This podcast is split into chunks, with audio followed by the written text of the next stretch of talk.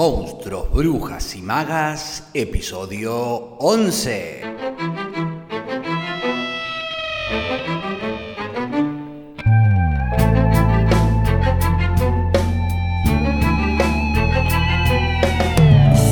Bienvenidas, bienvenidos y bienvenides a un nuevo episodio de Monstruos, Brujas y Magas, un podcast producido por la Crespo Estudio, espacio multiplataforma que desarrolla actividades de formación, investigación, participación y encuentro vinculadas al teatro, el cine y la literatura. Actividades entre las que se encuentra el Club de Lectura Alto Viaje, de la cual se desprende este ciclo especial llamado Monstruos, Brujas y Magas, que se suma a la programación del canal y que invita en lo que queda de este 2021 a pegarte un alto viaje literario compartiéndote reseñas, análisis, biografías de autoras y autoras fragmentos de audiolibros, la voz de invitades y todo, todo para quienes aman leer o, por qué no, escribir.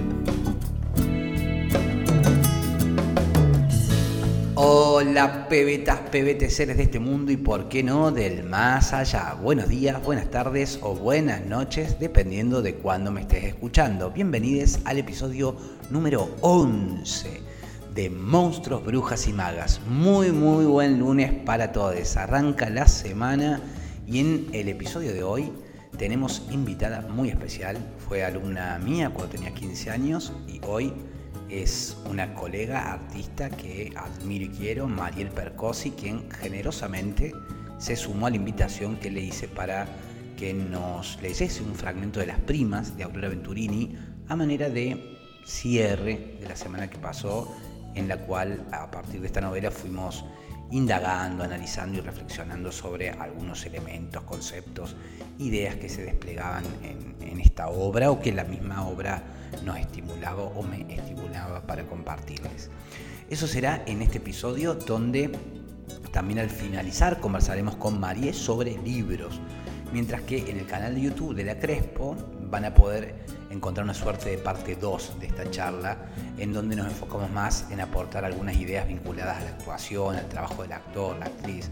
Estuvo buenísimo porque hablamos sobre casting, representantes, redes sociales, en fin, del trabajo del actor que no necesariamente tiene que ver eh, con la actuación, sino también con el mercado laboral el cual uno puede desarrollarse como actor o actriz.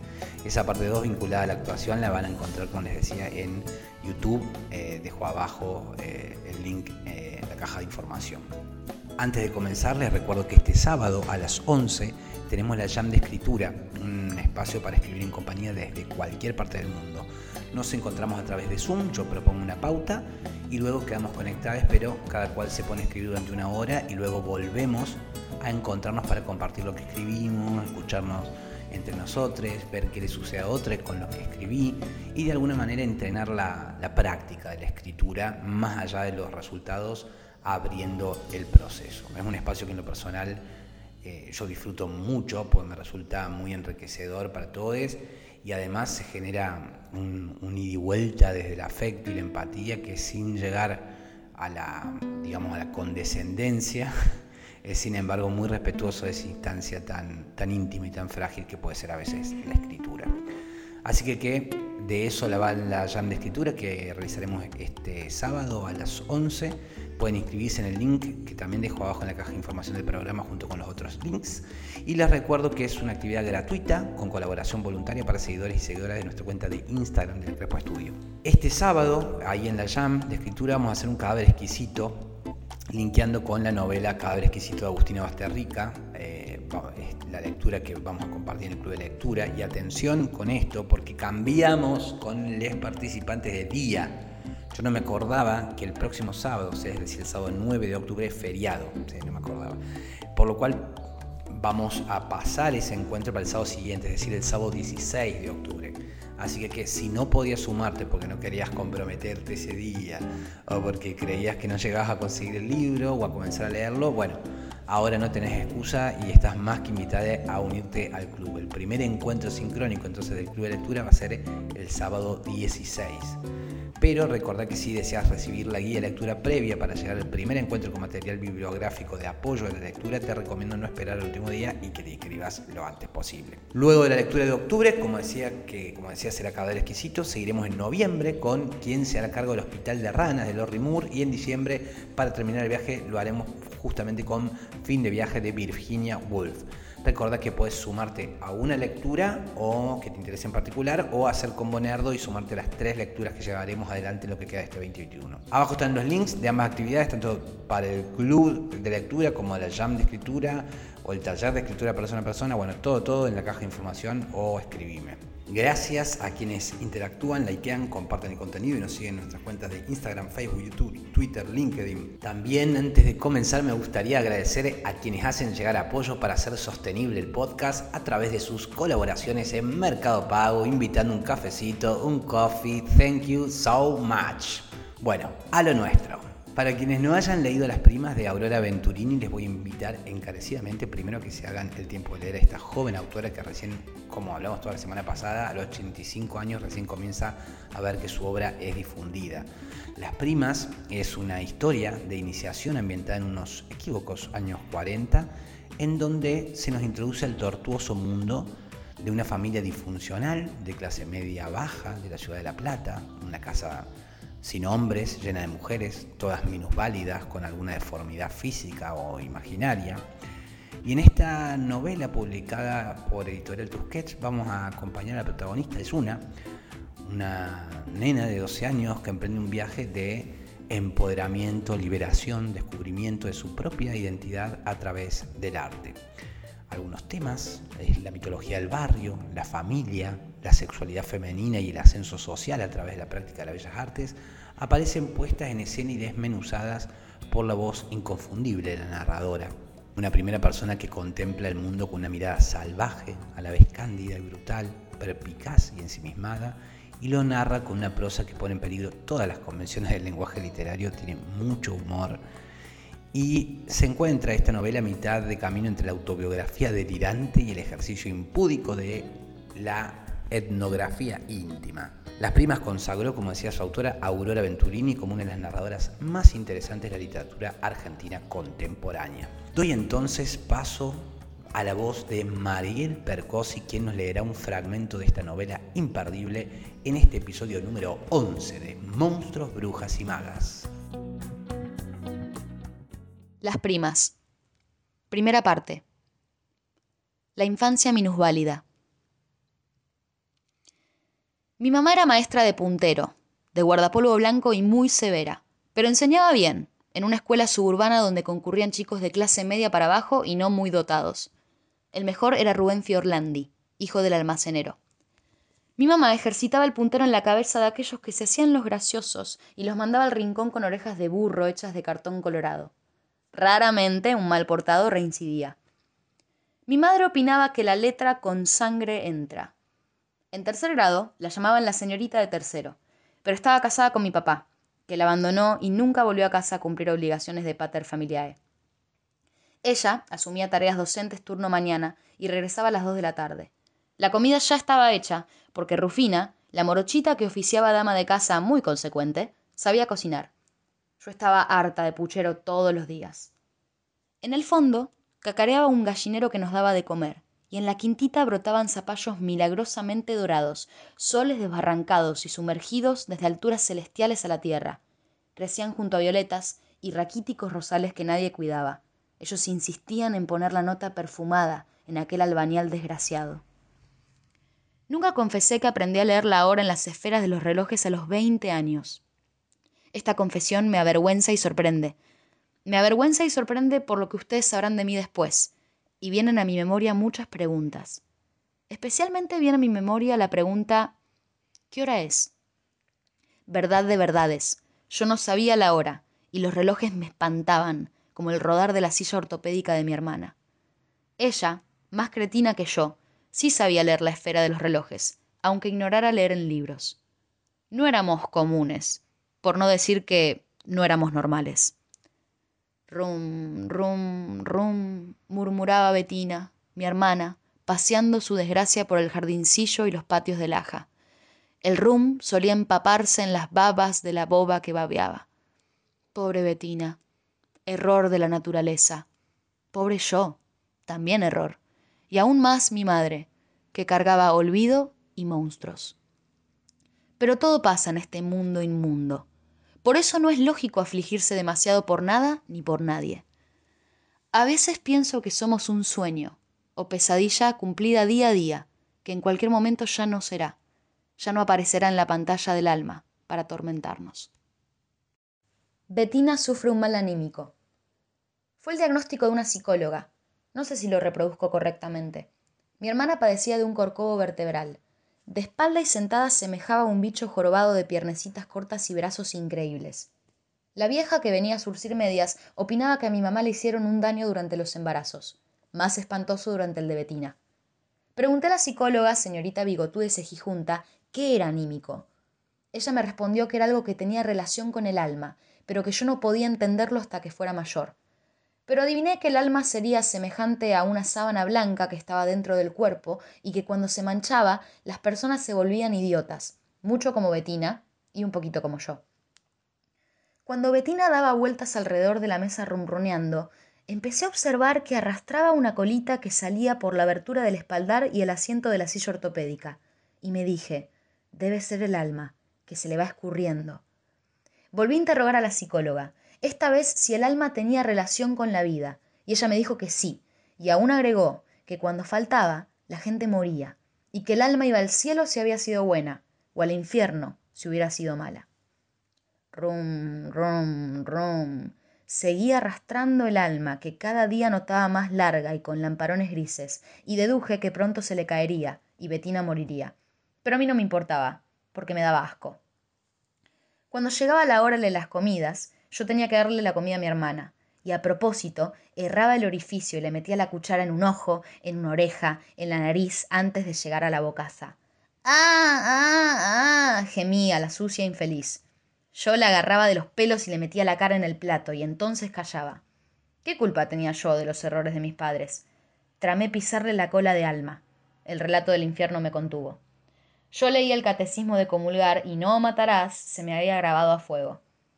Pero un golpecito hoy, otro mañana, crecía en la cola que los demás no veían. Solo yo la veía y me regocijaba. Los institutos para educandos diferentes. Yo rodaba Betina al de ella, luego caminaba hasta el que me correspondía. En el instituto de Betina trataban casos muy serios.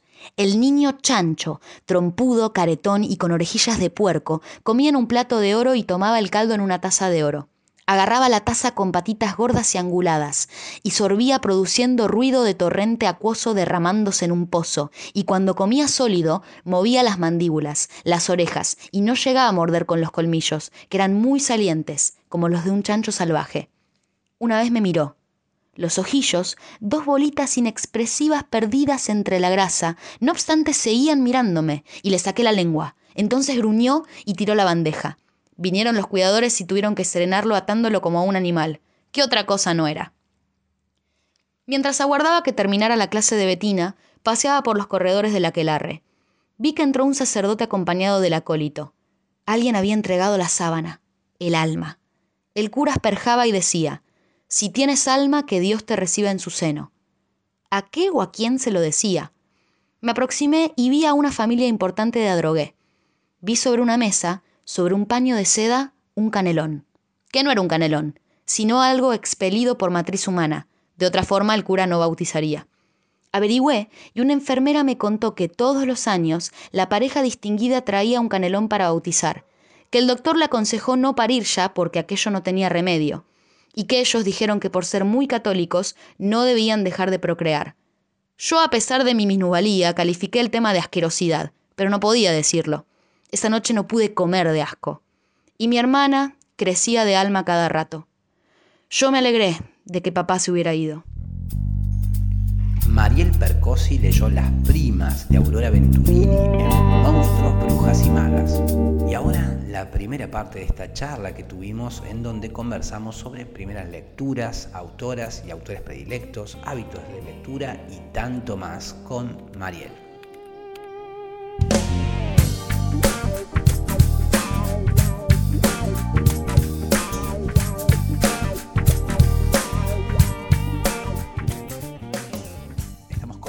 Percosi. Eh, vamos a charlar un poquito. Voy a segmentar este, este encuentro, esta charla con Marie en, en, dos, quizás probablemente en esta primera parte sea en el podcast y la segunda parte sea en el canal de YouTube donde vamos a hablar sobre actuación. Em, bienvenida Marie. Em, para quienes no la conozcan voy a hacer una pequeña presentación de Mariel Percosi. Eh, a quien, eh, quien leyó Las Primas. Eh, seguramente habrán escuchado ese episodio de Las Primas de Aurora Venturini, que leyó un fragmento. Entonces, un poquito la idea de hoy es hablar sobre su relación con la literatura, con los libros, la narrativa. Em, para quienes no la conozcan, María Percosi participó tanto en producciones de, teatro, cine, televisión, tanto comercial como independiente. Algunas de las producciones en teatro son Kinky Boots, No me digas que ya sé, Hair, Shrek y Alicia en Freakyland, obra eh, por la cual obtiene premio Hugo como mejor intérprete musical infantil, obra que tuve el gusto de escribir con eh, Diego Sebastián Oria, que ahora se llama así. Em, y en televisión debutó eh, con la serie Aliados, eh, luego con Quererte Bien, también participó de Milagros en Campaña, Mamá Corazón en Canal 9, em, Simona de Polka también en Canal 13 y bastantes series y trabajos más. Que bueno, seguramente esto es claramente, esto es claramente un resumen. Así que bueno, tengo acá mi, Machete. El machete. Bueno, muchísimas gracias por eh, invitarme, Facu, y por esa presentación maravillosa. Te agradezco mucho, estoy muy contenta de estar acá, compartiendo una charla después de tantos años. Genia, genia. Me encanta. Em, ahora vamos a hablar de la historia compartida que tenemos junto con la querida Marie. Y em, como decía, quizás más en el, en el, en el caso del video de YouTube, donde vamos a hablar más específicamente sobre actuación. Acá vamos a hablar de libros y narrativa. Eh, María, ¿te acordás de eh, el primer libro que leíste? Eh, estaba haciendo memoria, me, sin contar, digamos, los, los, cuentos, o sea, la primera novela que leí, que yo recuerdo haber leído por voluntad propia, fue Drácula. Eh, y después, sí, en, la infancia muchos cuentos fantásticos, me encantaba todo lo que era la, literatura fantástica, eh, los clásicos de, bueno, lo digamos, los que después repuso Disney, la mayoría de esos clásicos los he leído cuando era más, más chica, pero Drácula fue creo que la primera novela que... Drácula y Colmillo Blanco, me acuerdo. Colmillo eh, Blanco. Colmillo Blanco. Colmillo Blanco. De, dónde era Colmillo Blanco? De Jack London. Jack London. Este es un librazo. Eh, eh, Colmillo Blanco, que lo tuve que leer para la escuela, me acuerdo, pero Drácula, estos dos fueron los primeros que leí que me acuerdo que me, me generaron muchas cosas. Esos libros que uno arranca y no, y como que estás ansiosa por terminarlo, cosa que ya a veces cuesta que pase, esas, cosas de la infancia. Sí, sí, sí, sí, sí, de, de una.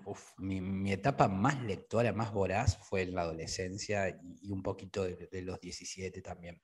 Em, idem, idem. Un libro que te recuerde a alguien. Pues este libro, sea porque te lo regaló, sea porque el personaje te, te, convoca a esa persona.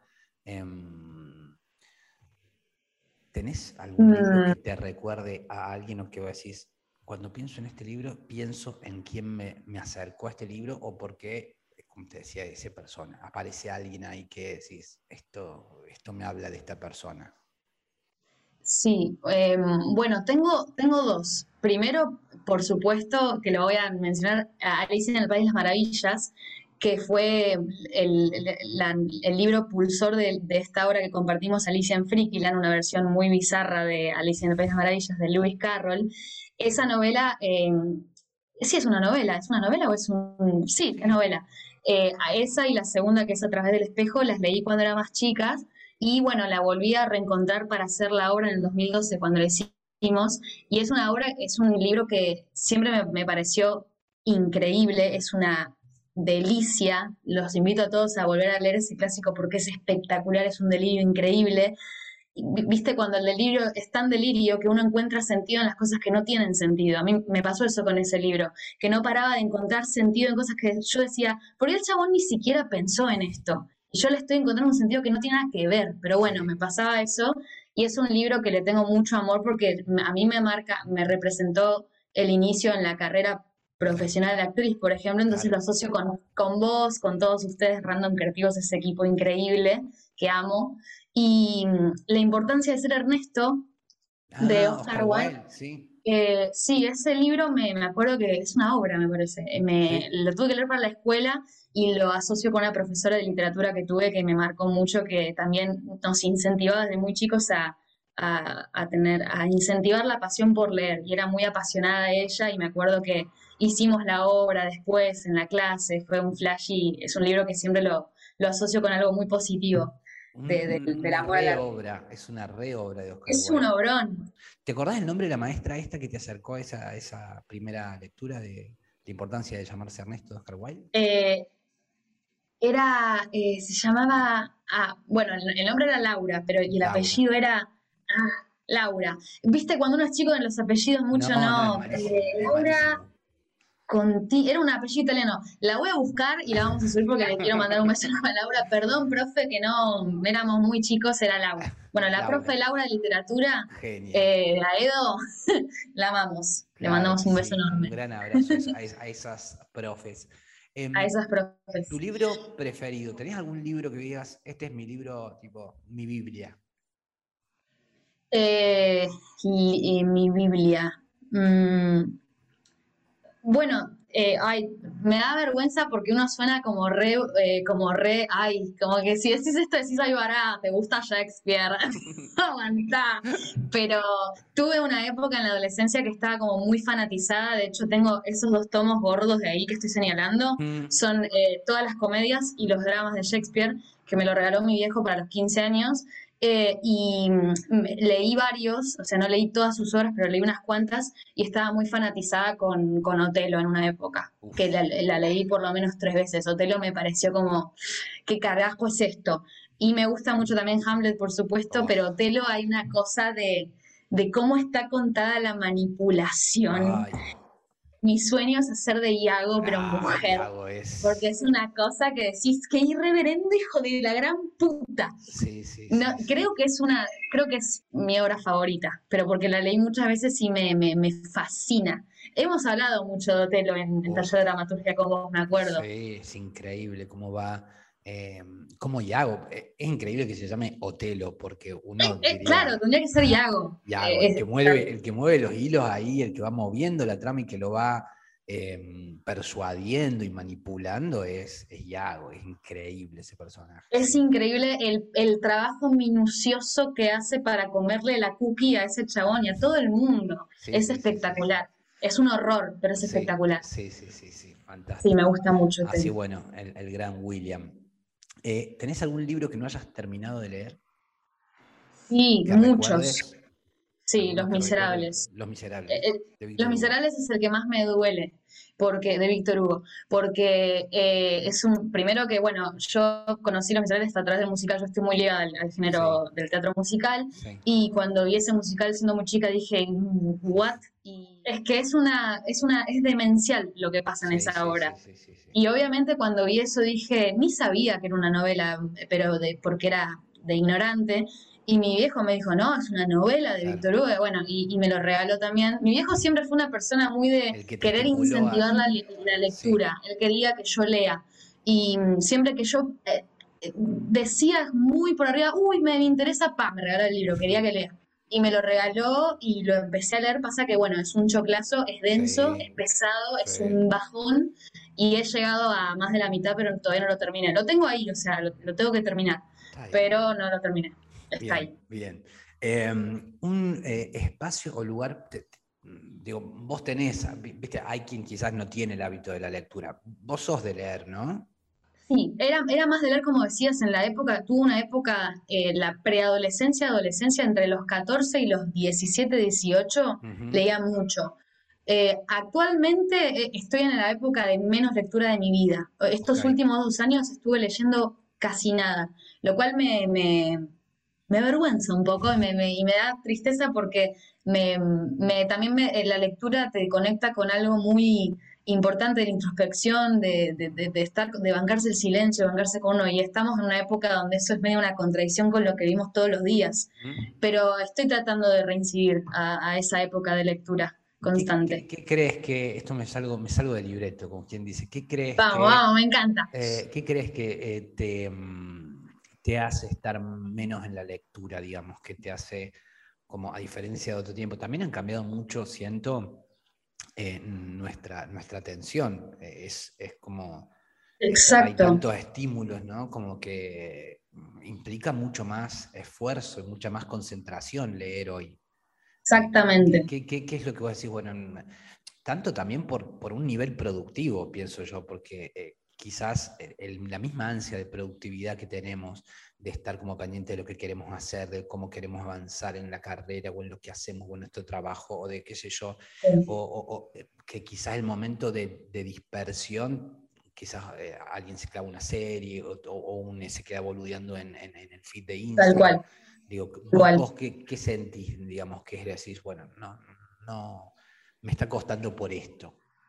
Todo eso, todo eso y además, de hecho, mientras decías eso pensaba, eh, no es casual que ahora estén tan de moda o estén surgiendo los audiolibros, ¿viste? Los que mm, también son como primos del podcast. Eh, muchos autores están grabando sus, sus libros en formato auditivo, porque también hay mucha cosa, también me pasa a mí que que tiene que ver con todo este mundo eh, moderno de eh, Instagram, de las redes sociales, de la tecnología, del, del, estímulo constante, que vos estás viendo una serie y tenés acá el workout y haces abdominales mientras ves la serie y tenés acá es como, es como volver al futuro cuando va el futuro y el papá tiene siete canales al mismo tiempo. Es re loco, pero estamos re en esa. Entonces también creo que el audiolibro lo que te permite es, puedo estar escuchando y limpiando el inodoro mientras, lo cual es muy poco poético, pero también decís, ok, claro, es muy de multitasking y yo soy muy de multitasking, eh, bueno, eso, y, y sí me pasa que me, cada vez me cuesta más encontrar el momento de, antes solía ser como hasta una meditación leer, decir, me encierro en mi cuarto, me pongo un disco y me pongo a leer tranquila, nadie me jode, y ahora es como que, uy, tengo que ser productivo, tengo que ser productive, tengo que hacer 30 cosas, tengo que aprovechar el tiempo porque el día es corto y hay que hacer esto, esto y esto. Entonces, lo cual no me gusta, pero sí me reconozco mucho en ese lugar y creo que eso es lo que me, el último tiempo me alejó bastante de la lectura. Pero estoy en el camino a, volver a retomar esos hábitos, porque también siento que son, no para hablar, son muy, muy sanos para la salud mental porque parte de, toda esta locura eh, verborrágica de multitasking eh, es una generación muy vinculada a la ansiedad y a la depresión, por justamente sentir que uno todo el tiempo tiene que ser productivo y que si no sos productivo no, no servís. Y, y, hay que sacarnos ese concepto de mierda de la cabeza y decir, si me quiero leer un libro, me leo un libro y estoy tres horas y no pasa nada, no se va a terminar el mundo porque no haga cosas productivas. Es muy productivo leer un libro, y a la mente le hace muy bien. Total. Em, hay, cuando lees, cuando te das ese tiempo, ese tiempo que, es una conquista ¿no? del tiempo, eh, ¿hay algún espacio de tu casa o, hay, o, sos de salir quizás? ¿Qué, qué espacios te estimulan más a, esa, a esa, lectura? Eh, leer al aire libre es hermoso, es, es hermoso. Eh, creo que antes cuando leía más, eh, me gustaba, a mí me gustan los, espacios chiquitos para leer, no sé por qué, como sentirme como contenida. Siempre en la cama es un buen lugar para leer para mí, me encanta leer en la cama la noche. Eh, eh, me gustaba mucho en mi casa cuando vivía con mi familia era adolescente, en mi cuarto tenía una ventana que daba al patio que, tenía como un mini ventana con, viste que está la reja, la ventana y como un pequeño hilón de, de, la, de ladrillo, no sé, como un espacio muy reducido entre, entre la, la, ventana y la reja. Era muy chiquito y amaba meterme ahí en medio y leer, encerrada como, hay algo de estar como contenida que me da como paz, lo cual es raro. Pero eh, sí, espacios reducidos o al aire libre es también muy lindo leer. Bien. Em, bien. ¿Recordás? Bueno, recién hablábamos de eh, Los Miserables, ¿no? que es un libro que se trasladó tanto a, teatro como también a, cine. ¿Recordás alguna otra adaptación del libro a cine que vos hayas dicho, che, qué bueno? O sea, puedo leer el libro y flashearla, puedo mirar la peli y flashearla. Sí, eh, eh, ahora se me viene a la cabeza, hay muchos, pero me acuerdo que Narnia, toda la, mm. saga de Narnia, también en un momento estaba muy fanatizada. Y vi al menos la primera película, después la demás no, me, no me gustaron mucho, pero la primera, que es el segundo libro, es El León, la Bruja del Ropero, me flashó. Me flashó, pero porque fue muy fiel, era, es muy fiel al libro. Eh, por lo general las adaptaciones cinematográficas suelen flashearla bastante, lo cual está buenísimo. Pero esta era como, me flashó que vi la película primero y me flashó tanto que dije, quiero leer el libro, ah, y me flashó que el libro era exactamente igual. Y eso fue interesante. Y después, bueno, Mujercitas, la última versión de, esta directora Greta Gerwing, no sé si la viste. No, no la vi. ¿Está buena? ¿Dónde? hermosa. Eh, estuvo nominada a los Oscars hace un año y medio, es, la, es nuevísima, 2019. ¿Y dónde, la eh, viste? Eh, la vi en el cine en su momento y después, después te la paso. Están en alguna página pirata, la habré visto. En Cuevana, ponele, una cosa así. Ah, mirá, Pero hizo una adaptación muy linda de Mujercitas, porque Mujercitas tiene 37 millones de versiones en cine, pero esta última para mí es la versión más linda. Está Meryl Streep, es, una, es un flash. Es muy linda. Había visto que, que salió, pero no, no, como que no, no la encontré, la verdad. No la mm. encontré y tampoco la busqué, pero, pero no la encontré. Em, el, lugar más increíble o el, lugar, eh, eh, en, la Crespo, este espacio que he creado, hay una actividad que es el Club de Lectura Alto Viaje. Entonces un poco la pregunta se, vincula con esto, con el lugar más increíble al que te haya llevado un libro, el, viaje más increíble que te haya llevado un libro, una lectura. Puede ser un espacio, un lugar o qué sé yo. Sí. Em, bueno, me acuerdo que eh, en una época, tuve como épocas de, interesarme por géneros. Una época estaba, estaba con el género terror, me encantaba leer terror y flashé con Stephen King y leí El Resplandor porque soy muy fanática de la, de la peli, de, la versión de Stanley Kubrick, soy muy fanática de esa película. Igual el libro nada que ver, ese es otro ejemplo de, de donde la, son nada que ver. Pero el libro eh, cuando lo leí me acuerdo que no sé por qué me, bueno, también transcurre en un, en un hotel que está medio en el medio de la nada, pero me iba directamente a Bariloche. Yo tengo como una fascinación con el sur y la Patagonia Argentina. Y ese libro era estar, visualizarme en un bosque, en el bosque de Rayanes, ahí en Bariloche. Lo eh, ahí. Todo el tiempo. Eh, sí, sí, es el sur, es la Patagonia ese libro para mí. Por más que returbio, es eso. Muy bueno, muy bueno esa localización, esa geolocalización.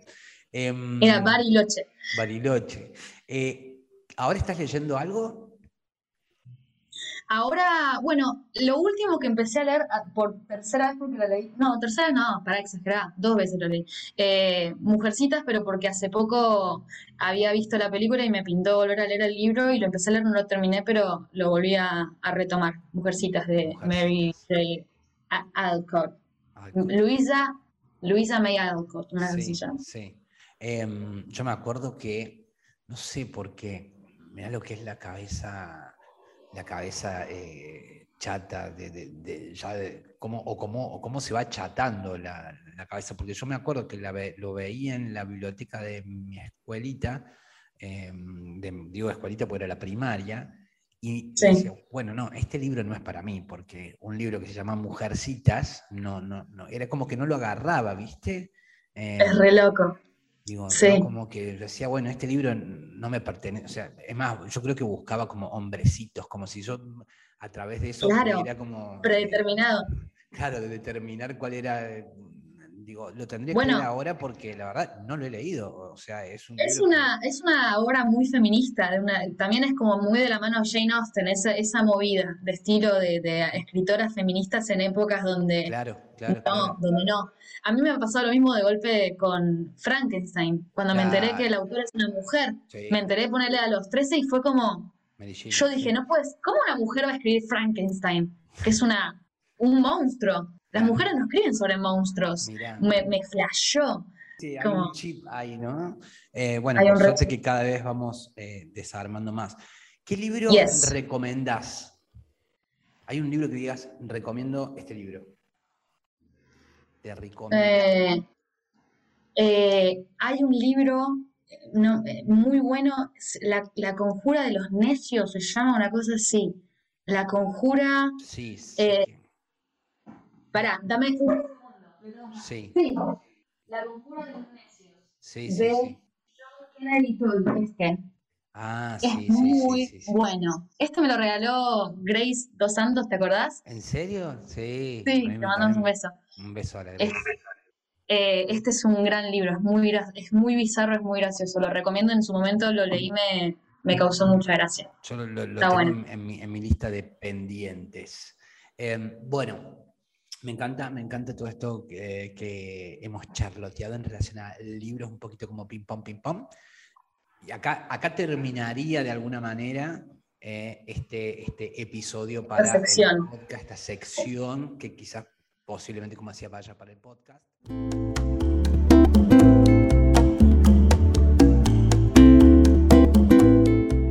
Ahí se fue nomás esta charla con Mariel Percosi, que ojalá hayan disfrutado tanto como yo en este episodio número 11 de Monstruos, Brujas y Magas. Deseo haberles aportado contenido que haya sido de su interés y haber sido buena compañía y agradecerles porque ustedes han sido buena compañía para mí y valoro mucho que me sigan acompañando para aprender, descubrir, redescubrir y, por qué no, encontrarnos en el camino de este alto viaje entre monstruos, brujas y magas. Mañana martes comenzamos a reflexionar, analizar y conversar partiendo de las malas de Camila Sosa Villada, autora cordobesa, que en esta novela da cuenta en primera persona de un relato lleno de poesía, dolor, humor, belleza en el camino que realiza la autora desde que llega a Córdoba capital para estudiar en universidad y en una noche, muerta de miedo, va al Parque Sarmiento a espiar a las travestis y encuentra ahí su primer lugar de pertenencia en el mundo. Y eso ha sido todo pues por hoy. Les deseo hagan un muy buen lunes y será hasta mañana martes entonces, pebetas, pebetes, para seguir con más monstruos, brujas y magas a las 7.30 Argentina por tu plataforma de podcast favorita.